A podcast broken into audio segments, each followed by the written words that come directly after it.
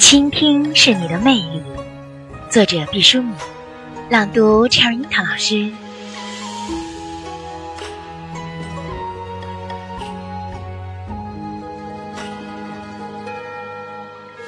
读书是一种更广义的倾听，你借助文字倾听已逝哲人的教诲，你借助翻译得知远方异族的灵会。倾听使人生丰富多彩，你将不再囿于一己的狭隘，潜入浩瀚的深海。倾听使人谦虚，知道山外有山，天外有天。倾听使人安宁，你知道了孤独和苦难，并非只降临你的屋檐。倾听使人警醒。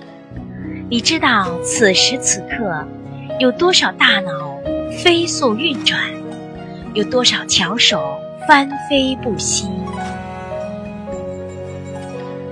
倾听是美丽的，你因此发现世界是如此五彩缤纷。倾听是一种幸福的表达，因为你从此不再孤单。听是分层次的。某人在特定的时刻讲了特定的话，只有当我们心静如水，才能听到他的话外音。年轻人最易犯的毛病，是他明白所有倾听的要素，也懂得做出倾听的姿态。其实他在想着自己待会儿要说的话。他关注的。不是述说者，而是自己。羊听是很容易露馅儿的，只要他一开口说话，神游天外的破绽就败露了。两个面对面诉说的人，其实是最危险的敌人，一切都被心灵记录在案。倾听是老老实实的活儿。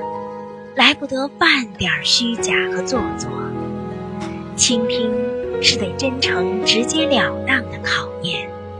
所以，如果你不想倾听，那不是罪过；如果你伪装倾听，那不单是虚伪，而且是愚蠢了。选自《最大程度逼近真实》。